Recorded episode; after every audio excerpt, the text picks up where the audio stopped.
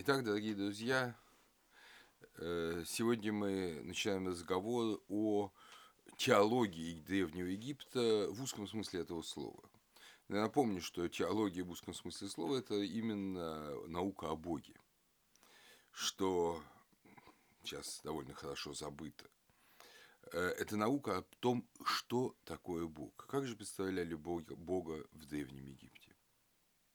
Если мы начнем с самого слова и с его иероглифического изображения, э, то мы видим, что Бог изображался иероглифом через всю египетскую историю, с того момента, как вообще стали египтяне использовать иероглифы, и до конца э, иероглифической э, письменности, то есть до эпохи императора Юстиниана, Бог изображался вот таким знаком. По поводу смысла этого знака у ученых э, до сих пор идет дискуссия. Что же касается и слова, которым обозначался имя Бога, nature, я даю э, в классической египтологической транслитерации. Напомню, что Э, гласных в египетском языке не писали, как и э, во многих семитских языках. Писали только согласные полугласные звуки. Э, египтологи воспроизводят, естественно, египетское написание, но чтобы можно было эти слова читать, они механически вставляют, если не знают наверняка, какой был звук, вставляют звук «е» как соединительный звук. Поэтому nature – это лишь условное прочтение. Если мы э, посмотрим, как это произносилось э, в коптском языке, вы помните, что коптский – это последняя и живая до сих пор стадия египетского языка, живая потому, что, хотя на нем не говорят, но на нем умеют читать, и на нем совершается хотя бы иногда богослужение в христианских храмах. Так вот, если мы посмотрим, э, что по-коптски Бог – это нойте в саидском диалекте и нойт э, в бахаевском диалекте. Э, и это вроде бы не совсем похоже на nature, но с 18 династии, то есть примерно с 12-13 века до Рождества Христова, э, конечная «р» перестает произноситься в египетском слове nature. Так что он таким образом ближе приближается к слову «нойте». И, видимо, что-то типа «нойте», «нойтер», эм, э, «нойтир», э, вот так как-то произносилось имя Бога в Египте. Э, мы узнали об этом слове очень рано. В свое время великий Шампальон, э, который, собственно, и расшифровал египетские иероглифы, до этого никто этого не мог сделать, Э, великий Шампальон расшифровал египетский иероглиф благодаря так называемому розетскому камню, розетской билингве. Сейчас она присутствует, как и другие трофеи, э, которые после поражения Наполеона англичане забрали себе, сейчас она присутствует в Британском музее. Так вот, в этом камне уже эпохи Птолемеев, 196 года до Рождества Христова, там приказ, царский приказ, написан по-гречески – и в двух египетских версиях. Э, иероглификой и принятой тогда, как э, обычная форма письма, э, демотикой. Это египетская скоропись, которая, кстати говоря, внешне напоминает довольно здорово арабский, э, арабское письмо. Э, так вот, э, в, этом, в этой розетской билингве слово «theos», «бог» греческое, безусловно, переводится иероглифом «nature», вот этим значком, который я вам показал. Что означает этот значок? На этот счет существуют разные точки зрения. Э, прекрасный знаток египетской истории и письменности, составитель среднеегипетского словаря, сэр Эллен Гарденер, э, считал, что это изображение штандарта, что это изображение штандарта, которое развивается перед храмом, ну, действительно такой вымпел. Э, однако Уоллес Бадж, крупнейший египтолог, знаток э, египетских древностей, хранитель египетских коллекций Британского музея, сэр Уоллес Бадж, э, писал э, иное. Теория, согласно которой на этих рисунках изображена палка с привязанным к ее верхнему концу цветным лоскутом ткани, вряд ли найдет приверженцев среди археологов. По мнению самого Баджа, слово «nature» изображали в виде секиры, вероятно, каменной, э, с длинной деревянной рукоятью. Цветные иероглифические изображения показывают, что секира прикреплялась к рукояти кожаными ремнями или веревками, и, судя по внешнему виду, была грозным оружием в умелых и сильных руках. На рисунках эпохи последних династий металлическая секира заменила каменную – и поскольку новый материал был более прочным, его не нужно было дополнительно закреплять на рукояти. Вот так пишет Бадж. И надо сказать, что мне эта точка зрения ближе. Она мне ближе потому, что э, я нахожу сходство мегалитического э, изображения Бога виде топора, секиры, есть много мегалитических изображений, где топор – атрибут Бога. Или мы знаем, что топоры зарывали в основании менгиров довольно много где. И вот этими египетскими, египетским символом. Э, тем более, что сэр Уоллес Бадж, который умер в 1934 году, он вряд ли, когда писал эту книгу, а это египетская религия, египетская магия, это, в общем, книга, написанная в начале самого 20 века, э, он вряд ли знал о этих мегалитических памятниках. О них тогда еще никто вообще не знал практически, о изображениях на них. Вот, поэтому это совпадение говорит о том, что единое культурное поле было в Западной Европе в Средиземноморье, и строители мегалитов не умели писать, мы не знаем, э, как они думали, каково было их богословие, египтяне умели писать. И фактически они излагают общую позицию, общую точку зрения.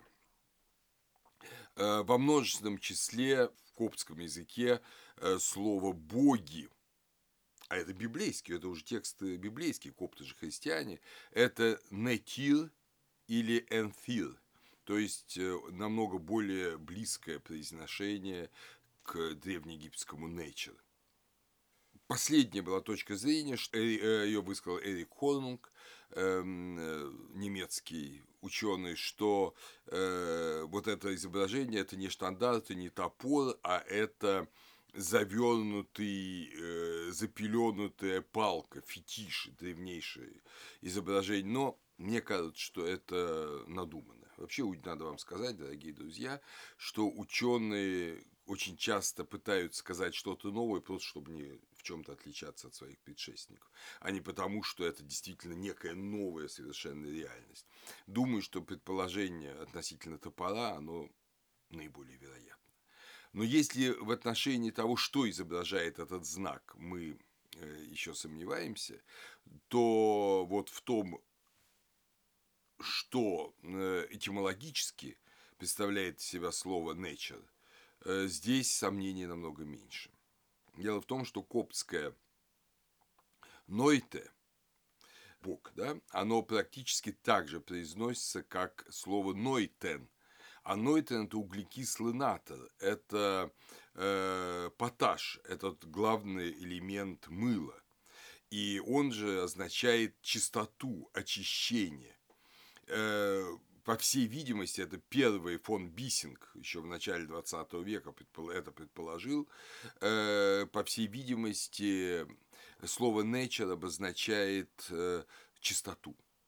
Бог был чист. И э, вот мы можем сразу вспомнить что понятие натра, вот этого очищающего средства, которое было очень распространено в Египте, его там и добывали, и надо вам сказать, что наше слово натр, натрий, оно ведь через греческий латынь пришло из древнеегипетского языка. В нашем языке есть несколько слов, э, пришедших из древнеегипетского языка. И вот одно из них – это слово натр. Сейчас огромная долина – между Александрией и Каиром, она так и называется Вади по-арабски, Вади Аль-Натрон – то есть Нитрийская долина, это место монашества коптского, вот, именно потому, что там добывали вот этот поташ, и могут добывать его до сих пор в Селеных озерах, но сейчас другие способы варки мыла существуют. А э, в Древнем Египте его называли Сехат э, Хемат, соляное поле, Сехат Хемат, э, вот эту долину. И э, то, что между Натором и чистотой, и Богом. Есть перекличка, это мы встречаем в текстах пирамид. Э, в пирамиде Неферкара, одного из царей шестой династии, э, в начале, там, когда идут жертвенные формулы и приносятся разные вещества, э, как жертвы умершему царю, там мы читаем такую формулу. «О Осирис Неферкара, прими натор, предназначенный тебе – Нечерка, дабы стал ты Богом. Дабы стал ты Богом. То есть НАТО одна из форм приношения, и идет игра Нечерка, Нечерика. Приносит тебе НАТО, дабы стал ты Богом. Вот эта игра слов, это вообще любимая, любимая форма вот, э, древнеегипетской э, религиозной поэтики. Надо сказать, что э, то, как именуют Бога в той или иной религиозной традиции, это, по сути, ведь очень важно. Э, ведь и настоящего имени у Бога нет, понимаете? Это мы ему даем определенные имена. Или он сам, как вот он открыл себя, как Иегова, сущий. Пусть имя мне будет сущий, говорит Бог, э, да, когда он являет себя Моисею. То есть, который э, существует на самом деле э, от века, в отличие от нас, существующих лишь короткое время, э, если мы, конечно, не в Боге. Э, вот это важно было узнать еврейскому народу, важно было узнать, что Бог это сущий, это истинно сущий.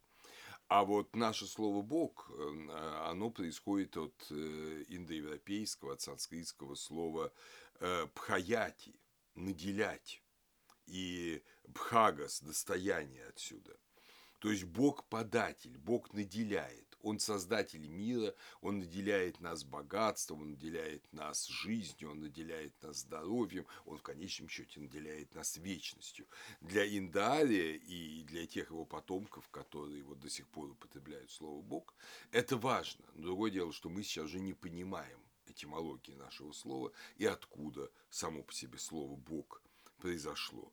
Но э, в основе нашего слова Бог э, лежит идея даяния. И мы увидим, что в Египте она тоже имеется, но только она связана с другим словом. А для египтян главное это то, что Бог чист. И опять же, мы не должны удивляться этому, поскольку мы вспомним, что мегалитическая религия, эпоха э, среднего неолита, вот это разделение города и храма, все же это связано в, в конечном счете с идеей чистоты Бога и нечистоты человека.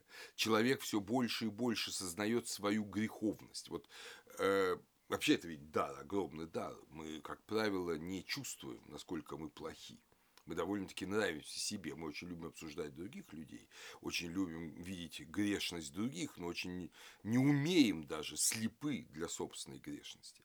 Вот тогда, когда человек видит свою некачественность, на самом деле спасаться надо нам, э, вот когда человек видит свою некачественность, понимает, что он может не спастись, вот тогда, надо сказать, тогда у него открывается это духовное видение, тогда у него открывается понимание себя, тогда он духовно растет.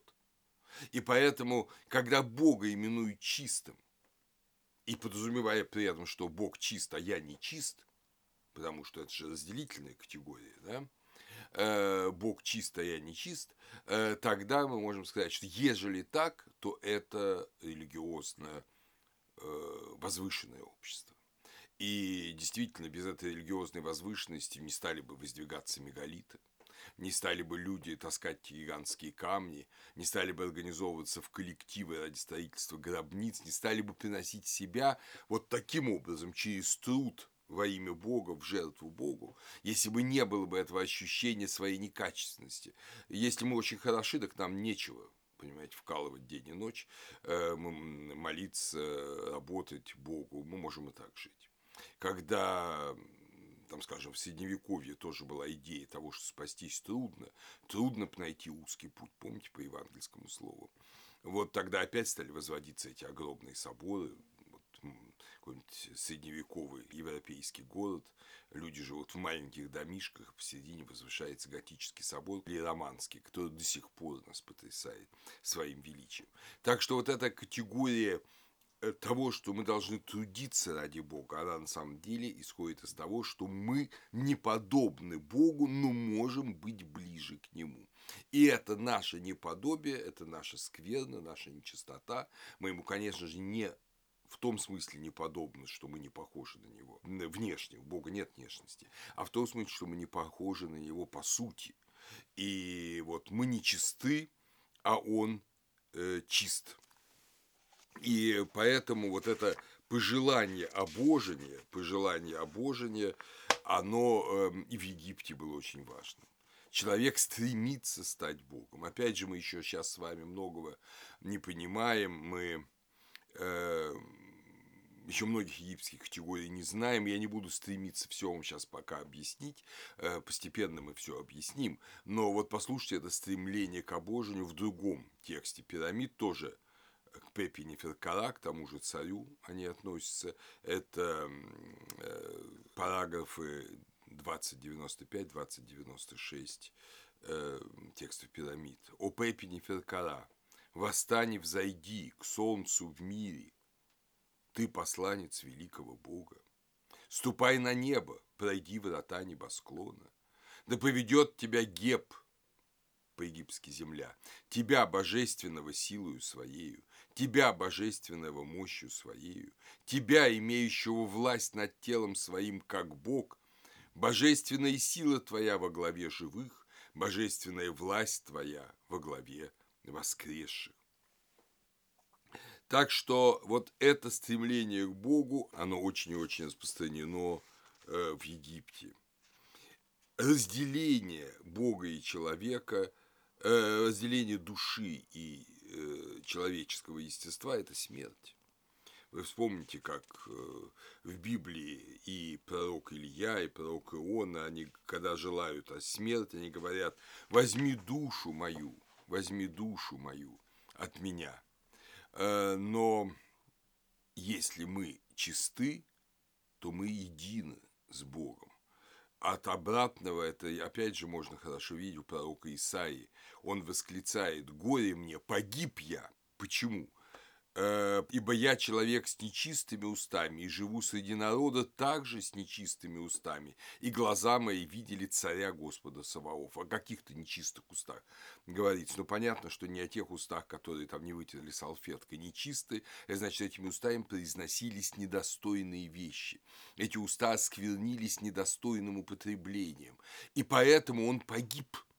Он видел Бога, а он нечист. Вот чтобы не погибнуть, а наоборот обрести вечную жизнь, надо, э, надо быть чистым, как Бог.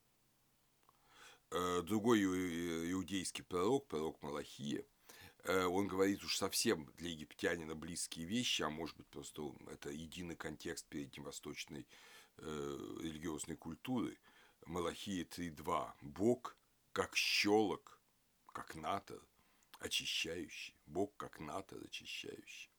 Так что все эти категории чистоты нам должны быть понятны. Но я, может быть, еще только добавлю, что изображение Бога, вот этот топор, если это топор, конечно, это тоже не случайная вещь. Он пришел из древности, из э, еще до письменного времени, и он изображает божественную силу это страшное, как уже говорил Бадж, это страшное оружие в руках мужа. Это знак огромной силы, огромной власти над жизнью и смертью других. Этим топором можно запросто убить. И поэтому этот образ Бога, образ силы, владычества над жизнью и смертью и образ чистоты сливаются в изображении и э, в этимологии слова «Бог» в Древнем Египте. Но теперь э, посмотрим э, посмотрим, э, в каких контекстах слово nature употребляется. Египтяне его употребляют э, во многих контекстах. И этим они смущают очень часто ученого, который, в отличие от человека религиозного, он привык все вот так, знаете, разлагать по полочкам, э, исследовать и, по сути говоря, умерщвлять. Понимаете, если религиозный человек соединяет и живит, то ученый, как правило, разделяет и исследует, и при этом живое, увы, погибает. Ну, в лучшем случае оно погибает для того, чтобы потом лечить, чтобы потом лучше узнавать. Но вот когда речь идет о истории религии, здесь все несколько сложнее. Значит, первое употребление слова nature – это Бог-творец. Бог-творец, безусловно, nature. Он. Но духи, многочисленные духи, это тоже nature, nature, множественное число, да, э, это боги, это боги оправданные умершие, умершие, которые прошли суд, о котором у нас речь будет, конечно, впереди, и которые достигли вечности, они тоже nature. Ну и, наконец, целый ряд людей на земле, которые выполняют божественные функции. Божественные функции. Это священнослужители определенных категорий. Это царь. Они тоже nature. В их титул, в их название входит слово nature они тоже божественны. Так что э, категория э, Бога многообразна. И нас не должно это смущать. С одной стороны, э, конечно, мы помним вот эту формулу библейскую «И так знай ныне и положи на сердце твое, что Господь Бог твой есть Бог на небе вверху и на земле внизу, и нет еще». То есть нет других богов. Нет иного Бога, кроме единого, утверждает апостол Павел. Но послушайте, в этом же послании к Коринфянам, первое послание к Коринфянам, в этом же главе 8.4, буквально вслед за тем он говорит, апостол Павел, «Ибо хотя есть так называемые боги, или на небе, или на земле, так как есть много богов, и Господь много, но у нас один Бог, Отец, из которого все, то есть который сотворил небо и землю. Опять же, видите, много богов. То есть он исходит из того, что вот в тогдашнем сознании, в тогдашнем контексте э, мировоззренческом богами называли не только Бога Творца. Поэтому говорит, что вообще богов много, но есть один Бог, створивший небо и землю. Вот, собственно, надо это помнить. У нас один Бог Творец. Мы никому больше не поклоняемся, никого больше не чтим, кроме одного Бога Творца. Не раз, и даже в том же второзаконии и не раз у пророков мы читаем «Бог ваш есть Бог богов».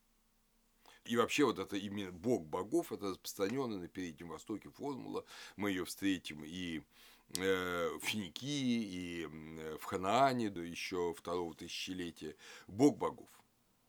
Э, так что боги – это многие сущности – выражение 96-го псалма на греческом языке «поклонитесь ему все ангелы его», как поется у нас в храме на церковно-славянском языке, ведь э, на еврейском, в еврейском оригинале говорится так «поклонитесь пред ним все боги» все боги. Переводчики Септуагинта, они слово «боги» для того, чтобы не соблазнять людей, перевели словом «ангелос» – ангелы, э, духи. Э, но для передневосточного сознания вот характерно э, это старое представление. Ну и, наконец, знаменитый 81-й псалом. Это я все рассказываю для того, чтобы вы ясно поняли, что это обычный контекст передневосточного мировидения. Вспомним этот 81-й псалом. «Бог встал в сонме богов, среди богов произнес суд. Доколе будете вы судить неправедно и оказывать лицеприятие нечестивым, дайте суд бедному и сироте, угнетенному, нищему, оказывайте справедливость. Я сказал, вы боги и сыны Всевышнего, все вы, но вы умрете, как человеки, и падете, как всякие из князей. Восстань, Боже, суди землю, ибо ты наследуешь все народы. И сам Иисус Христос, объясняя иудеям, эти э, строки 81-го псалма, он говорит, не написано ли в законе вашем, я сказал, вы боги. Если он, то есть псалмопевец, назвал богами тех, которым было Слово Божие и не может нарушиться Писание, то, ну и так дальше. Далее он говорит о себе. То есть, понимаете, богами могут быть названы люди. Там сейчас неловко объясняют это судьи, все это, это досужие, досужие разговоры. На самом деле, те, к кому Бог обращается, те, э, между кем и Богом есть связь, они боги. Это мы часто забываем. Когда мы стоим на молитве, мы забываем, что мы божественны в этой молитве. Да, мы ничтожны, но мы и божественны. Вот эти все вещи, э, которые хорошо знал египтянин. И он прекрасно понимал, что э, человек может быть божественным, э, и он может именоваться nature. Но только при одном условии. Если он чист, если он свободен от греха. А теперь обратимся к некоторым э, э, образам Бога в Древнем Египте. Э, первый образ – это солнце. Как бы не было коротко повествования древнеегипетской религии, даже в учебнике пятого класса нашей школы, мы всегда прочем, что египтяне думали, что солнце – это Бог. И мы, пятиклассники, мальчишки и девчонки думают, какие же глупые были эти египтяне. Мы-то знаем, что Солнце – это просто космическое тело. Но, видимо, такие-то все были дураки. Вот я должен огорчить не только этих мальчиков и девочек, но и их пап и мам, что на самом деле египтяне были значительно умнее. Они э, прекрасно понимали, что такое Солнце и что такое Бог. Солнце – это было космическое светило – как говорили греческие философы, огнистый ком.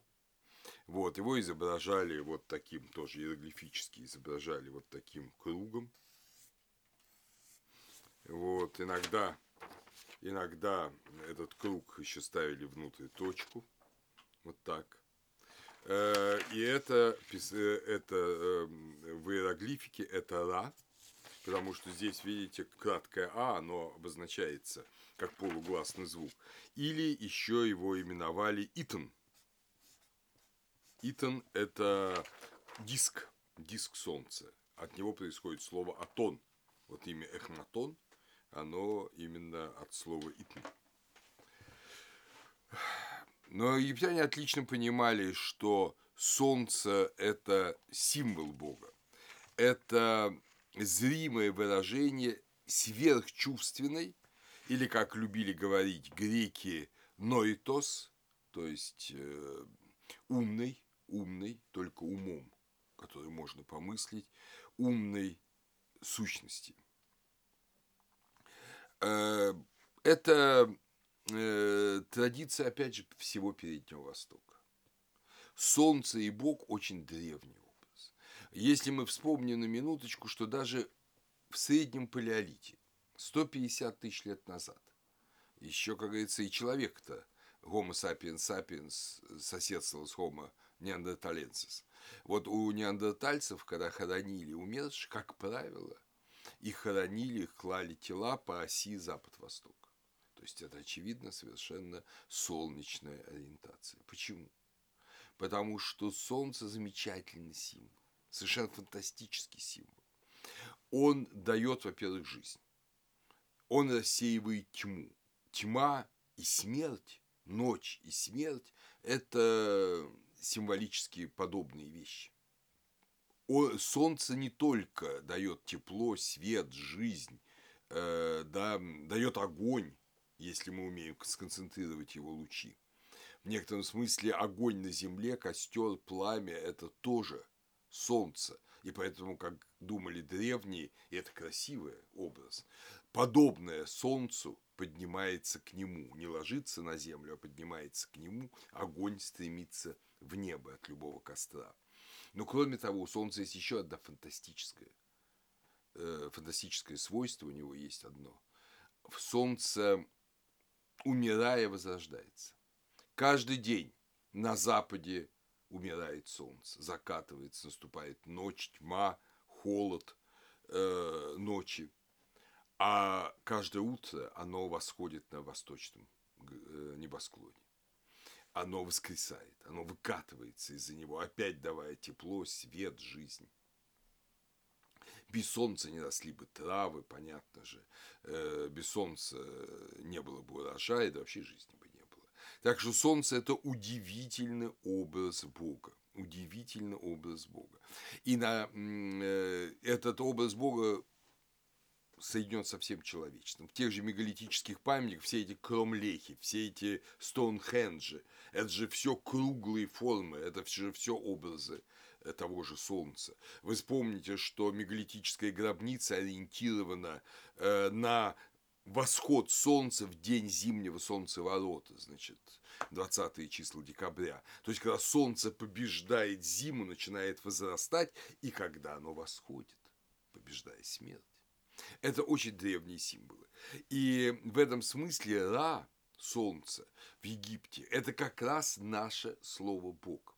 Потому что если говорить о категории даяния, дара, то как раз Ра, Солнце, это то, что дарит, то, что дает.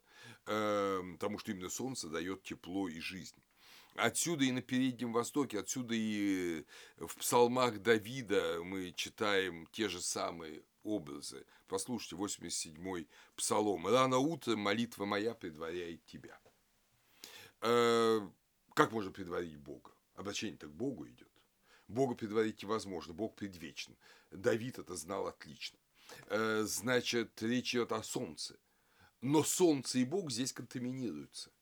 В другом псалме 15, 28 стих, он говорит, «Должно предупреждать солнце благодарением тебе и обращаться к тебе, то есть к Богу, на восток света». Молитва на восток, христианский алтарь, на восток обращен, это же та же традиция соединения с иконой Бога, солнцем наших упований. Понимаете, то есть это очень, э, очень глубокие такие э, явление. Епископ Дионисий Ареопагит писал, солнечный свет является видимым образом божественной благости. Само солнце, само слово солнце, илиос, происходит от, со, от слова илло – собирать. Благодаря ему все разрозненное становится собранным. Я не знаю насчет этой этимологии, иногда греки этимологии свободно очень выбирали, но характерно, что вот замечательный богослов, один из лучших богословов, именно так все и понимает. А русский ученый, э, русский богослов и человек, который изучал древние представления о Боге, это Иван Васильевич Попов, человек, который в 1938 году был казнен большевиками. Замечательный богослов э, то есть Сергиевой Лавры, мирянин, он писал, Каждая часть твари и в самой себе, и в других созданиях любит только отображение Бога, и это связывает всю Вселенную узами взаимного влечения. Видимое Солнце – символ Бога. Наша пища, одежда, топливо, э, само наше тело есть трансформация солнечного луча. И к этому источнику сил в любви и радости тянется все живое и чувствующее. Замечательная статья Ивана Попова «Идея обожения в Древневосточной церкви», как и другие его работы, была переиздана в 2004 году в Сергиевом Посаде. Таким образом, э, вот эта категория пхаяти, одаривания, она связана как раз с солнцем, с ра для египтян. Но у египтян есть еще более тонкие определения. Э, Ра именуется Хепри, Хеперер. Хепри более позднее, со 18 династии, Хеперер с глубочайшей древности. От глагола хепер – появляться, появляться. Солнце появляется на горизонте. И э, хепри, хеперер – изображался, это еще одна особенность Египта, жуком-скоробеем. Любой человек, который съездил в Египет, он привезет этого скоробея, маленького или большого, люди на этом, египтяне, зарабатывают немалые денежки, что их делают. Но на самом деле скоробеев делали и древние египтяне, и были дивные изображения этих скоробеев. Э, почему? Потому что выкатывающийся из-за горизонта солнечный шар для египтянина символически, уже второй уровень символизма, соединялся с выкатыванием жучком скоробеев навозного шарика. Ну, кажется, ну, какая ничтожная вещь. Вот бы сравнить там с каким-нибудь львом, да тигром, да орлом. Вот так сравнивали, сравнивают у нас сейчас. А египтянин видел красоту в каждой мелочи. Мы еще с этим не раз столкнемся в других совершенно образах. Но вот это очень характерно. Жук-навозник, презренное и мелкое существо, оказалось величайшим символом для Египта на все времена его древней религии. И э, почему? Потому что он возрождает к жизни. Э, солнце выкатывается из-за горизонта, давая жизнь. И поэтому умершим на грудь, на область сердца клали изображение жука-скоробея. Обычно на нем высекали одно из речений книги мертвых, связано именно с судом. Но это об этом я буду рассказывать позже. То есть, э, вот э, Скоробей, Хепри, его так и называли, Хепри, Хеперер, это жук-навозник, это тоже изображение солнца. Изображение солнца. Эм, э, другое именование Ра – это Ахти, небосклон. Ахти, да, Э, это пребывание на э, вот небосклоне, на своде неба. Э, Рад дает жизнь и свет. Отсюда именование Ра Гор Ахти. Ра Гор Ахти. Солнце Гор, об этом будем еще говорить, но Гор это очень важное имя для Египта, вообще это Вышний, Вышний, если мы точно переведем это слово. Э, так вот, э, это солнце, вышнее солнце, можно так сказать, небосклона. Это солнце в высоте небосклона. Это то, что дает жизнь. Э, Рагоракти – это бог-воскреситель умерших, тот, кто дает жизнь умершим вот в их полноте. И, наконец, третье – это очень интересное общесемитское наименование Солнца словом э, «тем» или, как мы знаем, произносилось это слово «атом». Атом. Эм, э, происходит от слова «полнота». Но, например, э, в древней Месопотамии тем, Тиамат – это несуществующее. Это то, что по ту сторону существования. Это начало бытия, находящееся за пределами бытия. Это один и тот же корень. Э, и хочется вспомнить слова из Дао Цзин, конечно, из другой части мира, но слова-то другие, а суть это те же. Э, Великая полнота подобна пустоте. Вот э, тем – это атом, это полнота Солнца, это Солнце на западе, это Солнце заходящее, Солнце, которое э, э, уже уходит в иной мир, чтобы возродиться к новой жизни. Это солнце, светящее светом вечерним, имя Мешеруф Ф – светящее светом вечерним. И здесь я хотел бы, э, хотел бы прочесть э, замечательный текст, э, замечательный текст, э, опять, чтобы вы просто почувствовали, что такое египетские тексты. Это древний текст 11 династии царя Антефа. Он молится именно Атумура, полноте солнца. Жертва, которую приносит царь, тысячу хлебов и кувшинов пива, тысячу быков и птиц, тысячу сосудов елея, тысячу одежд, тысячу всех добрых вещей, почитаемому Раатумом, светящим светом вечерним, почитаемому Хатхор. Хатхор – это дом гора, это образ Великой Матери, почитаемому Хатхор, кормящий грудью на утренней заре. Уаханху, сыну Ра Антефу, глаголит он. Уйдешь ли ты, отец Ра, донде же ты призовешь меня? Скроет ли небо тебя, донде же ты призовешь меня? Повели ночи и тем, кто в ней, дабы был я среди славящих тебя. Тех, ора, которые возносят молитвы тебе при восходе твоем. Тех, кто оплакивают тебя при захождении твоем. Когда ночь принимает меня в объятия свои и сковывает меня смертная тьма, повели, ора, дабы шествие мое с тобой не прекращалось. Ибо я представитель твой с той поры, как сделал ты меня владыкой жизни, тем, кто не умрет. То есть человеком. Повели часам заката, дабы они хранили меня. Повели утру, дабы оно хранило меня. Ибо тот, те, кто должен сосать млеко груди ранним утром.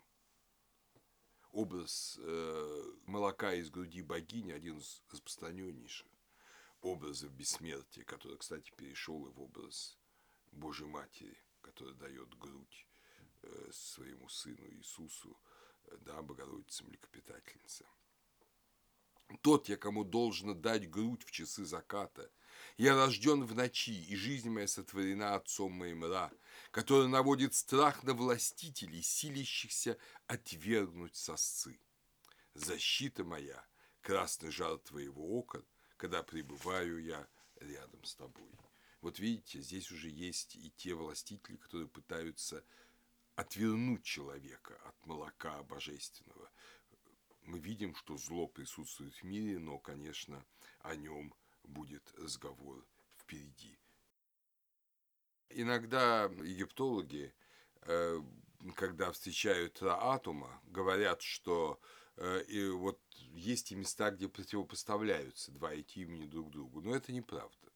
Это просто мы плохо понимаем египетский текст. Например, в 483 параграфе текста пирамид есть такие слова. «Был Ра владыкой двух девятериц богов, а владыкой человеков был Нефертом». Нефертум – это благая полнота, то есть э, э, цветущая, цветущая полнота, цветущий атом. Вот противопоставление – это иллюзорное. Если мы внимательно смотрим на иероглифы этого кусочка текста, то мы видим, что для людей используется слово «рехит», которое часто изображается птицей с поломанным крылом, особенно в поздних текстах. Э, то есть птица, которая не может взлететь. То есть э, она изображает не просто человека, а человека-грешника, который не может достичь неба. Но здесь эти рехит, они с нормальными крыльями, целыми крыльями они люди, которые могут взлететь в небо. Поэтому здесь э, противопоставление, что Ра – владыка богов, а Нефертум – это проявление Ра, э, полнота, он помогает людям достичь обители богов. И вообще вот этот э, образ Нефертума, он очень важен для египтологов. Э, его в ряде и текстов пирамид, а напомню, текст пирамид – это шестая династия, середина третьего тысячелетия. Э, обычный образ Нефертум – это бутон лотоса у носа Ра. Нефертум у носа Ра каждодневно, говорится в другом там одном тексте, тоже, видимо, древнего царства. Почему? Потому что Нефертум – это подание божественного в мир людей. Он каждодневно подается. В некотором, конечно, слишком смелым сравнением можно сказать, что Нефертум – это э, даяние божественного духа, это дуновение божественного духа в человеческом мире, это полнота божественности. И в египетских текстах очень часто можно встретить формулу, вот знаменитую формулу солнечного единства – я утром Хепри, Ра в полдень, Атум вечером. В текстах пирамид 1695 параграф э, они, то есть боги, вводят тебя, Мерендра, в бытие, как входит в бытие Ра в имени его Хепри, ты поднимаешься к ним, то есть к богам, как Ра в имени его Ра, ты становишься невидим для них, как Ра в имени его Атум, когда солнце зашло. То есть ты уходишь даже за мир богов к единому, э, к единому Богу. Есть, опять же, точка зрения, что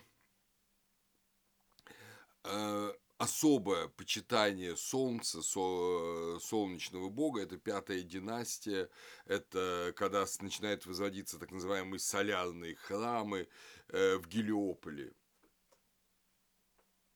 Э, есть и сказка египетская, э, написанная на языке Среднего Царства, папирус Весткал, о том, как жрица, вернее, жена жреца Ра из городка Сахебу, близ Иуну, то есть Гелиополя, Редедет рождает от Ра трех детей, которые становятся первыми тремя царями пятой династии. Э, вот считают, что все такая религия, что такая политическая мистификация. На самом деле, конечно, не об этом идет речь. Не об этом идет речь. Ра почитается задолго до пятой династии. Задолго. Задолго до истории Египта. Э, с именем Ра связывают себя многие цари Египта. Уже при четвертой династии мы встречаем обязательное присутствие Ра в царских именах. Считают, что царя Джедафра э, незыблем как Ра. Ра присутствует как компонент царского имени. Э, то есть Бог в качестве подателя жизни – это очень и очень важная категория. Эм, я хотел бы процитировать, быть может, такого интересного ученого Ганса Гёдеке эм, о том, как он мыслит соотношение Ра и атома. Мысль о том, что Ра – это энергийное проявление, с необходимостью пребывающего в покое абсолюта, явилась в понятии Ра-атом, то есть солнце атома, Ra of atom. Ra в этой формуле часто, хотя и ошибочно, именуют синкретической, зависит от атома еще одного именования, определяющего абсолют как небытийность, атом небытийность, то есть сверхсущностность от глагола «тем» в негативной форме «не существовать», встречающегося начиная с шестой династии. То есть, посмотрите, Ра – это проявление атома.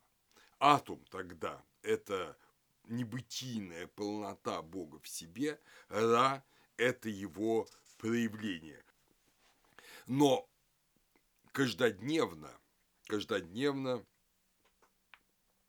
на носу Ра расцветает дыхание Ра, да, нос Ра, возникает этот божественный дух Нефертум, то есть полнота инобытия, полнота э, бытие, которое не бытие, вот это божественное иное, оно через Ра проявляется, оно через Ра проявляется как дыхание жизни для всего существующего.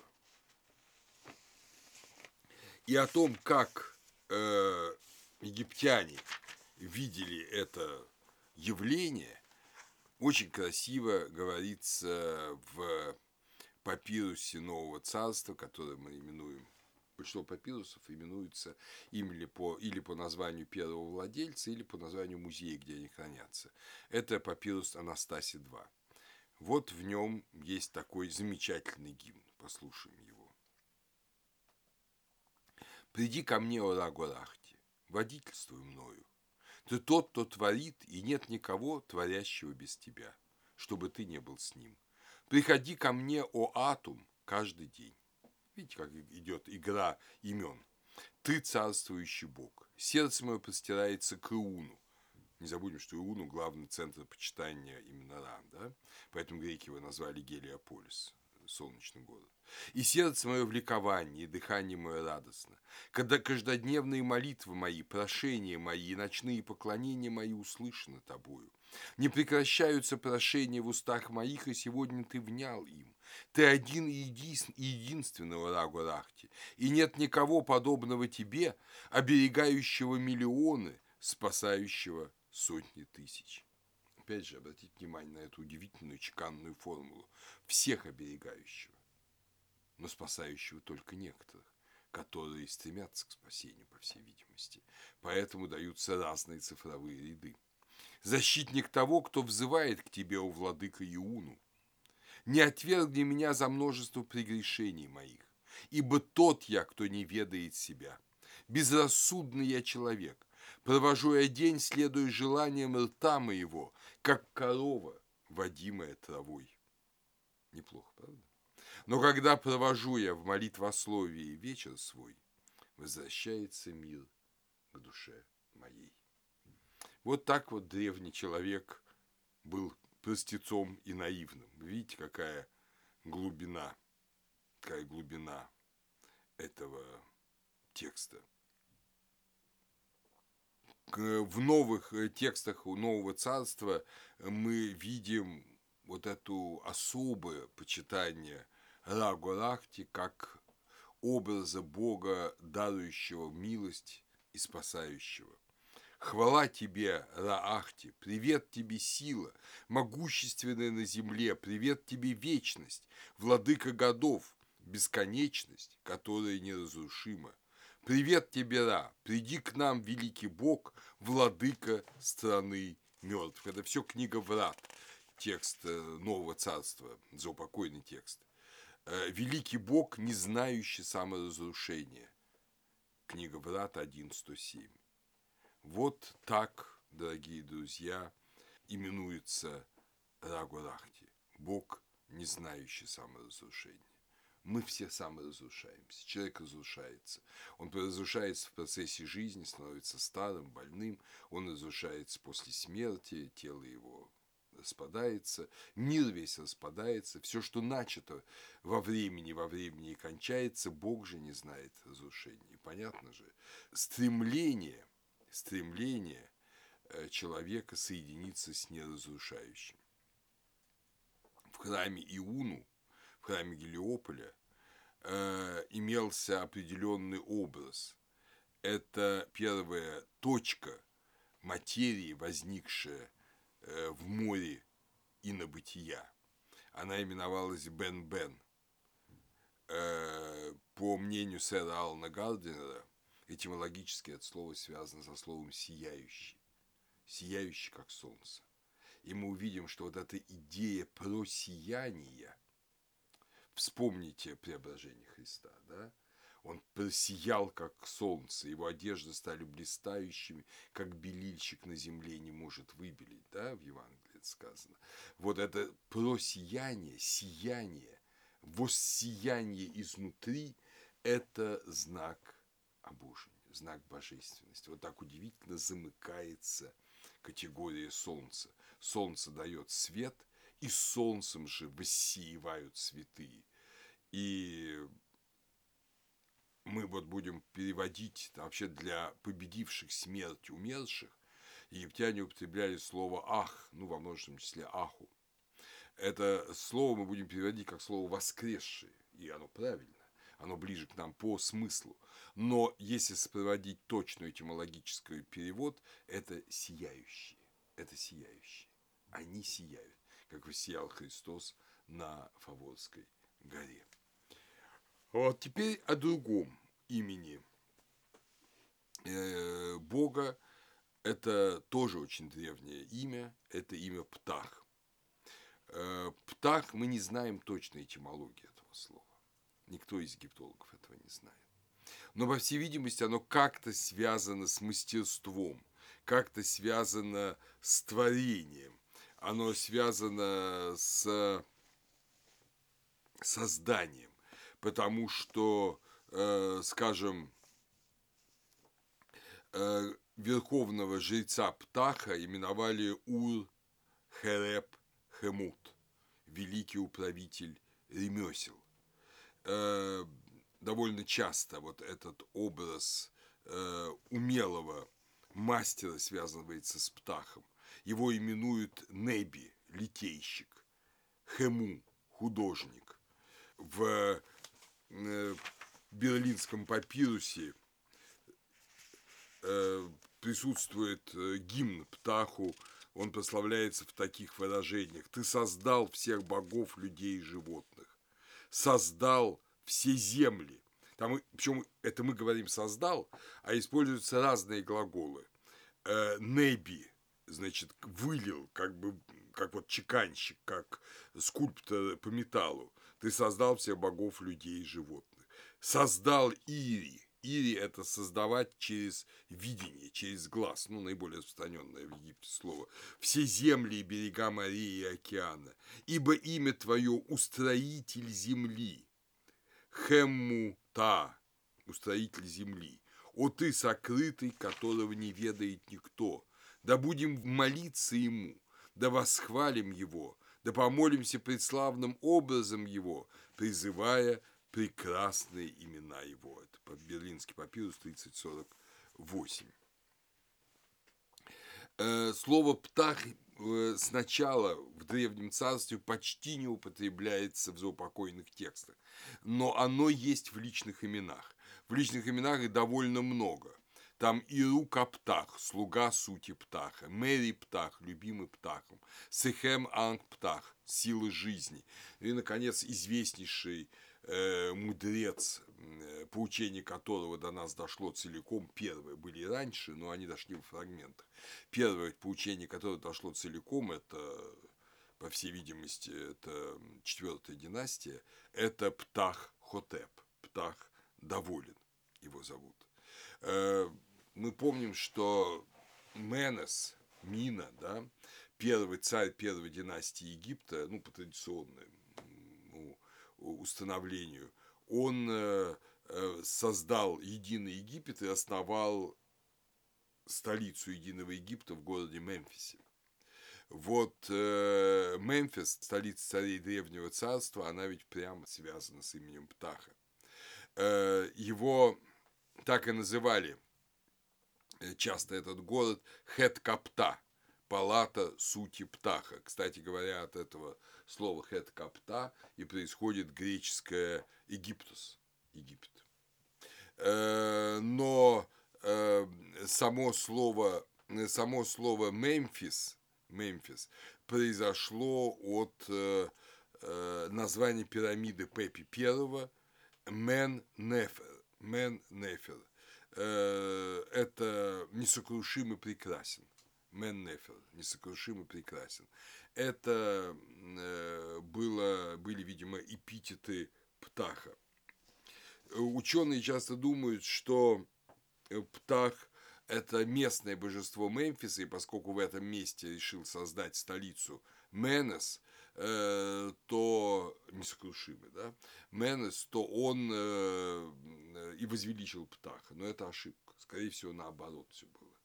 Потому-то был посвящен город, который создал Менес как столицу единого Египта, верхнего и нижнего, дельты и основного э, течения Нила. Э, потому-то он его посвятил Птаху, потому что Птах – создатель птах-конструктор, птах-мастер. И навсегда, навсегда э, в Египте имя Птаха связывается с государственным строительством.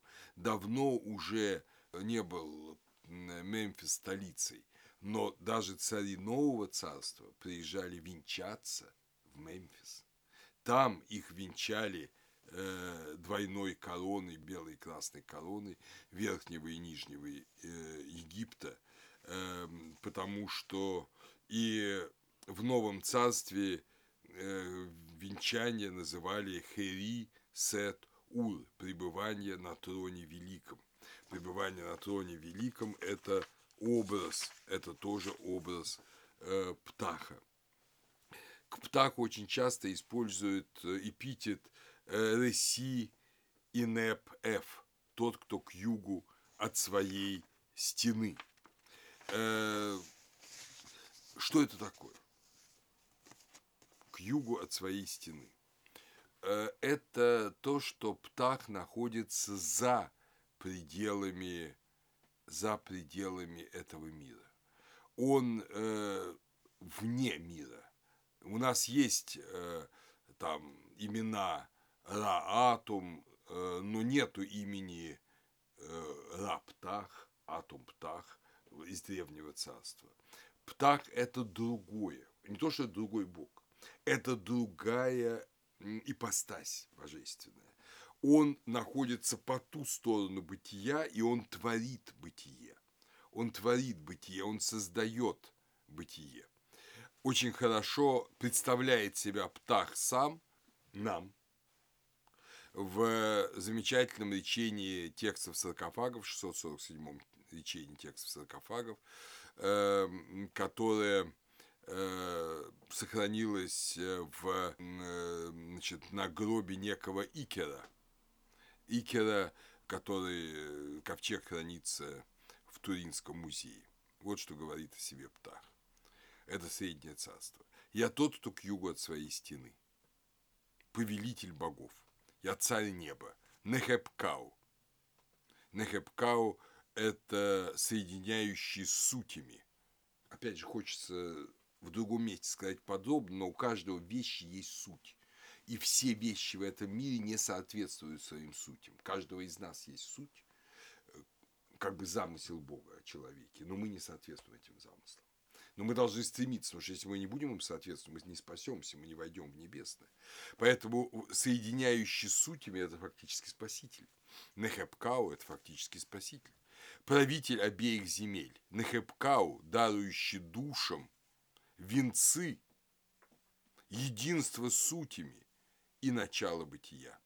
Я Нехепкау и жизни их, то есть э, э, душ – в руке моей, когда я желаю, я творю, и живут они.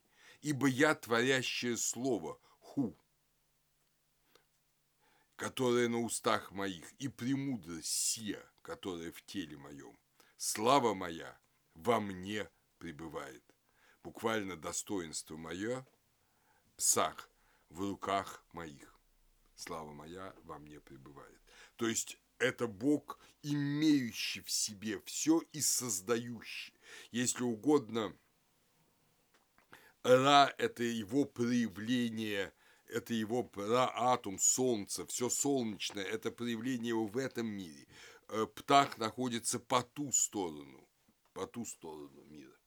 Особенно мы много раз будем возвращаться к этому удивительному тексту, не к этому, который я сейчас прочел, тоже хороший, а к тексту, который очень на него похож, а так называемый памятник мемфисской теологии, или, как его называют ученые, Шабака Стоун, то есть камень царя Шабака, 25-й династии, потому что именно этот царь э, Шабака 25-й династии, э, он повелел высечь эту надпись.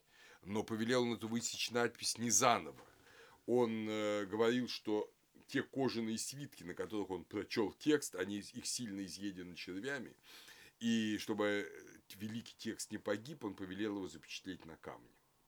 Вот этот Шабака Стоун, он дошел до нас, естественно. Э, он до, дошел до нас удивительным образом. Его использовали уже в арабское время как жернов, как нижний жернов. Проделали в нем дырку, на нем перетирали э, зерно, но настолько прочный был базальт, что текст частично сохранился. И сейчас этот камень хранится в Британском музее. Это подарок Эрла Спенсера в 1805 году. Он был подарен Британскому музею. Он находится в открытой экспозиции э, номер 498. Э, его впервые прочел в 1805 году был подарен, а впервые его прочел и перевел на английский язык э, Джеймс Генри Брестед. До Баджа он был хранителем египетских коллекций Британского музея. И когда он опубликовал этот перевод, он был потрясен. Почему он был потрясен?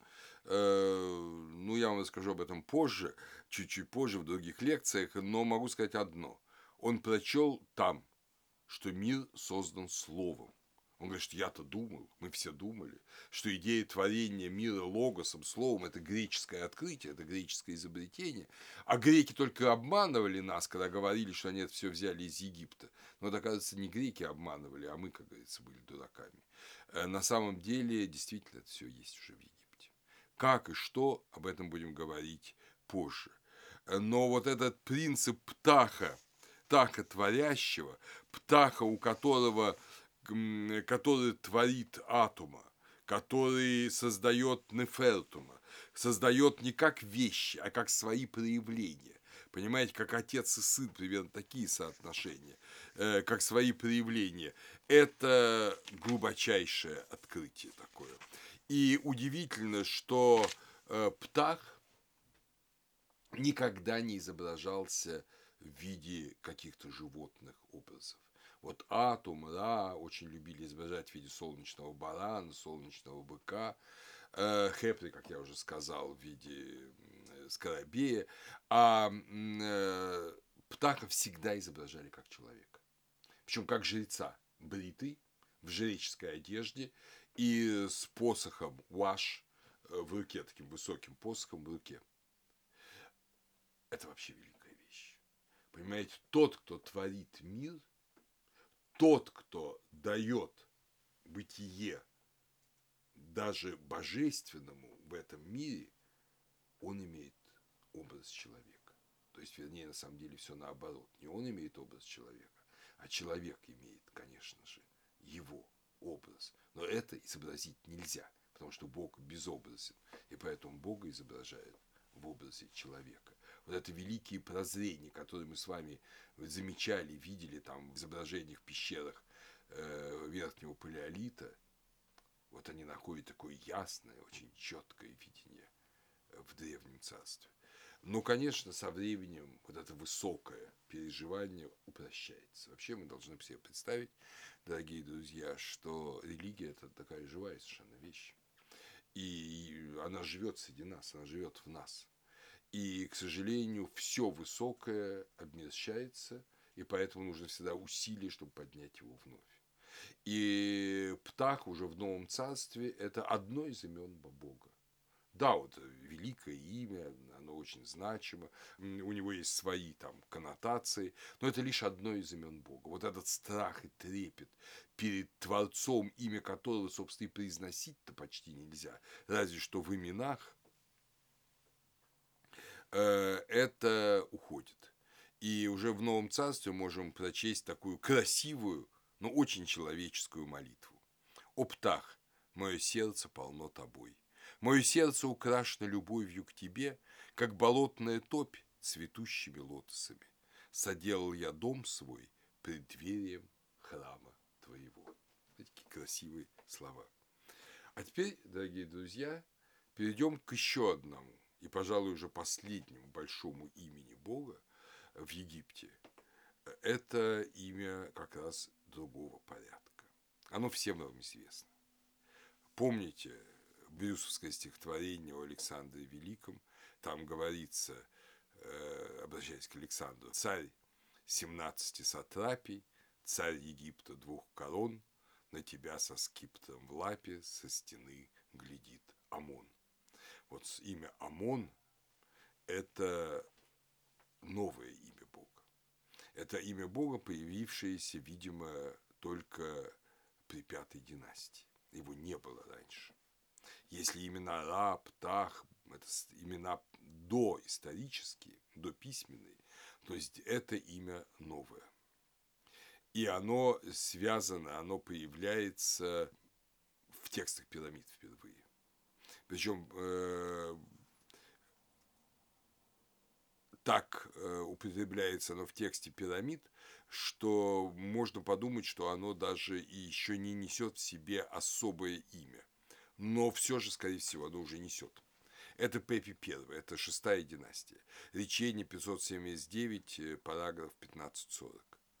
Торопятся привратники твои, поспешают гонцы твои, ускоряют шаг глашатые твои, возвещают они ра, что грядешь ты, о Пепи, ты, сын Геба, на престоле сокрытого. Амон – это сокрытый. ОМОН – это слово специально составленное. Мен – видимый. Мен, МН – видимый. А, как и у нас, отрицательная частица. Невидимый, незримый. Э, с первого переходного периода появляются личные имена с именем ОМОН. До этого их нет. Мы не знаем ни единого переходный период уже к ОМОНу обращаются очень-очень часто. Есть туринская стела умиротворения ОМОНа, когда царь приносит жертву ОМОНа. ОМОНы часто именуют Имен РНФ, тот, чье имя сокрыто. РНФ имя, да, тот, чье имя сокрыто. Как появилось это имя? И его, кстати, в отличие от птаха, постоянно соединяют с именем Ра, с именем Атом. Амон Ра – это Ра Амон – это вообще самый распространенный э, Амон Ра Горахти. Это самое распространенное соединение имен божественных в Египте. Э, почему это происходит?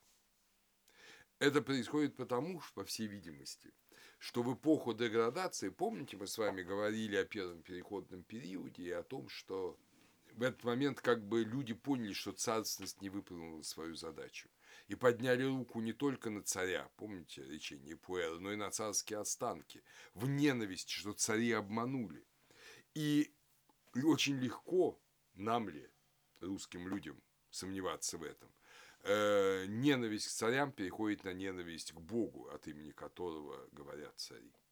И вот чтобы этого не произошло, при шестой династии, в конце пятой династии, при шестой династии, к овеществляемым, к вещественным именам Бога, таким как Ра, таким как даже э, Атум, добавляется вот эта приставочка Амон, незримый. Ра Амон – Амон-Ра – незримое солнце. Не солнце Бог. Солнце только символ Бога. Бог – это незримое солнце, невидимое солнце. Солнце незримого – царь богов. Амон-Ра – Несу Начару. Обычное выражение для египтян Среднего Царства. И вот теперь, дорогие друзья, просто послушаем – Э, как обыгрывается эта идея, эта идея невидимости, незримости Бога. Потому что Бога не видел никто никогда до пришествия Христа. Да? А на самом деле тайна того, что человек и Бог имеют одну, если образ, она уже есть в птахе. Но вот чтобы люди не думали слишком высоко о себе, чтобы они помнили, что Бог по ту сторону, и человек в своем реальном эмпирическом бытовании несовершенного, грешного, непросветленного, неосиянного человека далеко не Бог, вот поэтому э, постоянно образы сокрытия, скрывающие имя свое, как ОМОН. Ты тот, кто скрывает имя свое от детей твоих, в этом имени твоем ОМОН. Знаешь имя, можешь управлять, можешь, э, это магический прием знать имя значит властвовать. Египтяне уж в чем в чем, а в магии они тоже разбирались неплохо. Поэтому имя неизвестно. Это имя, это только кличка. Зачем тебе знать имя мое? Оно чудно, говорит Бог Моисею. Э, имя по ту сторону. Поэтому Амон – это лишь сокрытие имени. Это не преступность Бога. Он по ту сторону сотворенного им мира уже птахом да, называли тот, кто к югу от своей стены. Между миром и птахом стена. Стена, если угодно, как сказал бы грек, онтологическая, бытийная. Здесь же стена, я бы сказал, гносеологическая, познавательная. Человек не может познать Бога, не может овладеть им через познание Его. Но Бог знает человека. И в блистательных совершенно коротких определениях это есть э, в Берлинском папирусе 3049. Ты далек для взора, но близок слухом. Далек для взора, увидеть тебя нельзя, но близок слухом. Ты, мы молимся, и ты слышишь наши молитвы. Душа твоя на небе, но образ твой на земле. Когда ты отходишь, наступает смерть. Вспомните, это каноническое, когда Бог говорит, я ближе к тебе, чем твоя шейная жила. То есть разрежешь эту еремную вену, и человек умирает мгновенно. А, так вот, точно то же самое. Ты отходишь, и наступает смерть. Твоя сущность – солнце, плоть твоя – дыхание для каждого носа. Тобою дышит, дабы жить. Карнакская надпись эпохи Рамзеса III. Тобою дышит Понимаете, это ведь примерно то же самое, когда говорит Господь, что если вы не будете, помните Евангелие от Иоанна, если вы не будете есть плоть мою, пить кровь мою, то вы не будете иметь счастья со мной. И люди не понимают, как мы можем есть тебя и пить тебя. Это невозможно. Как можем дышать тебя, понимаете? Но вот это те же самые образы. Если вы не будете принимать в себя божественное, то есть, если вы не будете стремиться высветлить себя как боги с помощью Божией, потому что без помощи Божией не получится, тогда смерть, тогда смерть. Э, тобою дышит, дабы жить. Ты небо, ты земля, ты преисподняя, ты вода, ты воздух между ними. Надпись из оазиса Харге. Впереди тебя вечность, и позади тебя вечность. Ты бесконечность, ты объемлешь оба конца вечности. Нет конца бытию твоему. Папирус Берлин. Да? Судьба, очень важные сейчас будут слова. Эти вообще все, особенно древние формулы, связанные с ОМОНом, собрала моя супруга Ольга Зубова в своей кандидатской диссертации. Я пользуюсь просто оттуда этими формулами. Э, очень важное в берлинском папирусе определение мы помним, а если не помним, то сейчас вспомним, что э, в Греции, даже над богами, в Древней Греции, царствовал рок, судьба. Понимаете, все под властью рока. А посмотрите, что в Египте. Судьба подвластна ему. Это Амон-Ра. Годы в руке его. Богини судьбы повинуются его велениям. Не Мойры определяют судьбы богов, а Мойры подчиняются велению незримого солнца Амона-Ра. Кроткий, милосердный, любвеобильный и добросердечный Бог, внимающий мольбам, приходящий на зов. Нет гибели под защитой Его.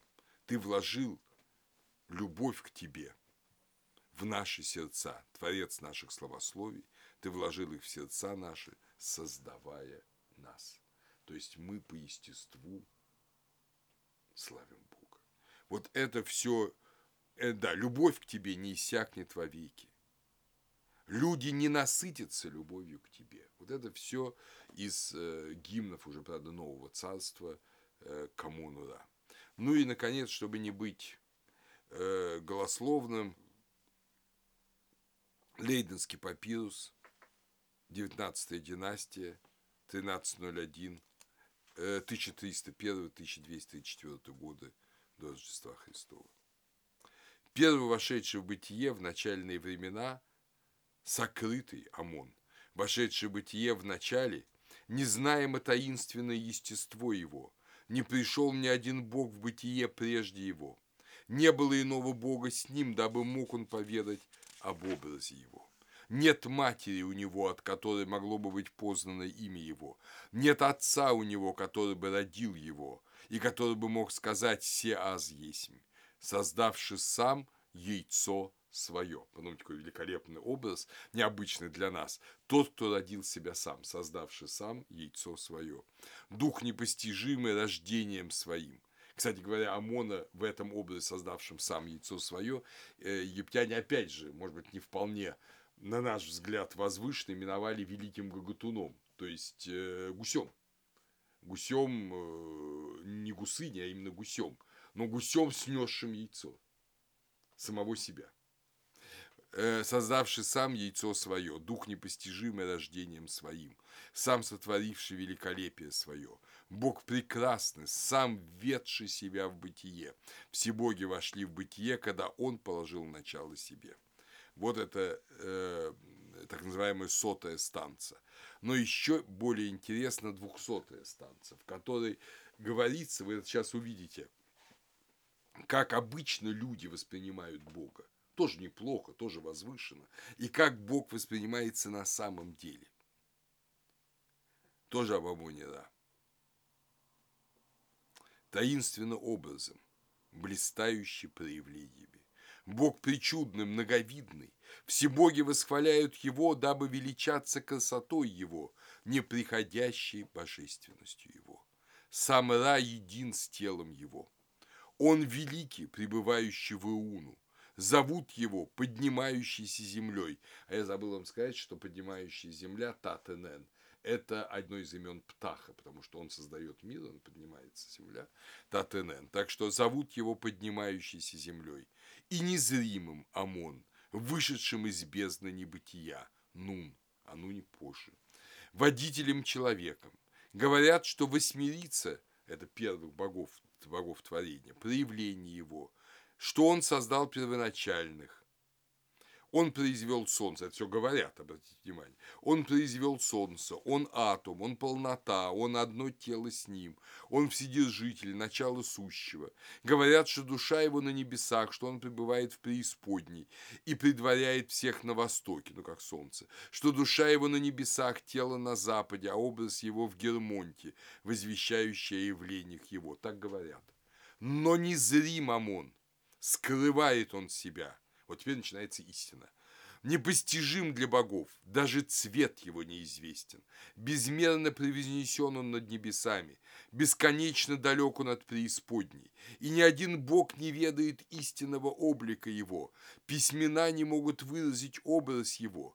Никто не в силах свидетельствовать о нем. Столь таинственен он, что полнота славы его не может быть явлена.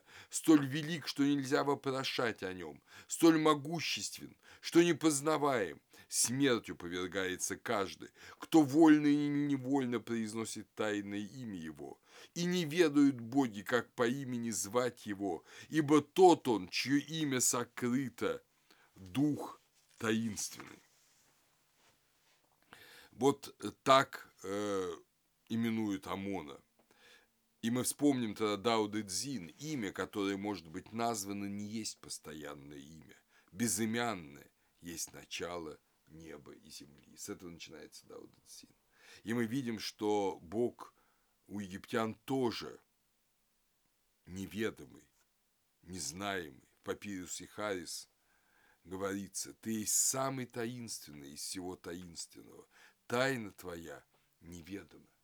Вот эта таинственность, это не просто таинственность таких, знаете, любителей теософии, любителей какой-то тайны – под словом «таинственный» подразумевается несходство ни с чем, что может знать или вообразить человек. Ведь все мы, дорогие друзья, воображаем и знаем то, что, в общем, мы видели. Когда мы говорим «кентавр» – это лошадь и человек. Мы лошадь видели, человека видели, соединить их мысленно можем.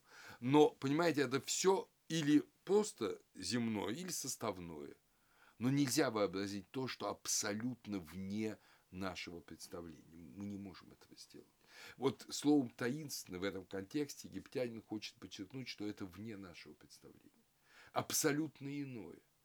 Незримое ОМОН, да, и абсолютно иное, неподобное нам. Но мы можем его достичь, став подобным ему. И он нам помогает в этом. То есть мы входим в тайну, мы не можем ей овладеть отсюда, с земли, но можем войти в эту тайну. И здесь замечательная молитва Амон-Ура с очень интересной историей. Э, в Каирском музее хранится папирус Булак-17, датируемый 18 династией, то есть 1550-1350 годы до Рождества Христова. Но значительно позже этой находки на статуе, находящейся в Британском музее, э, была найдена надпись, аналогичная гимну этого папируса. Ну, не вся, но значительная часть.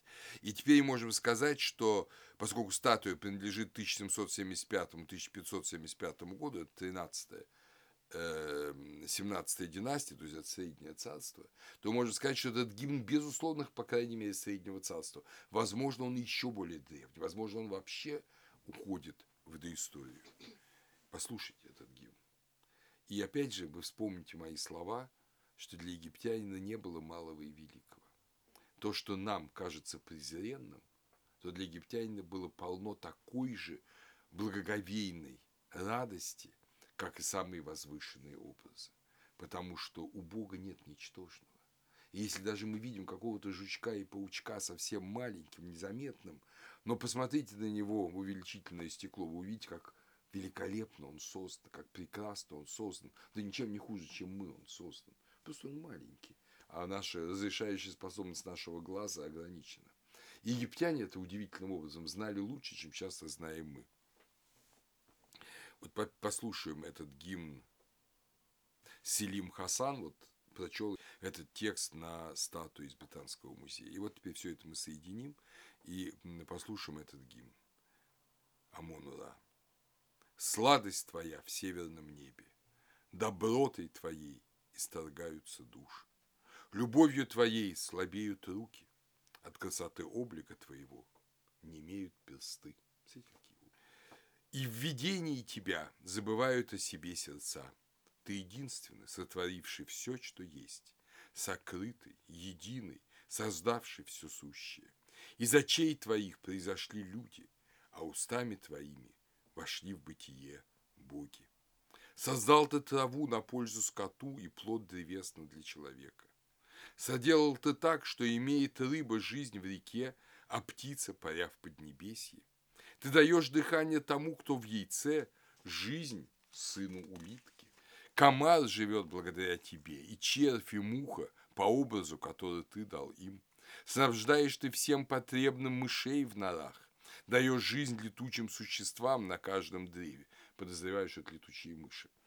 Э, слава тебе, сотворившему все это, одному единственному со множеством рук, бодрствующему ночью, когда все люди спят, взыскующему доброго для творений своих, сокрытый, то есть ОМОН, пребывающий во всем, полнота и высота небосклона, атом и гурахти.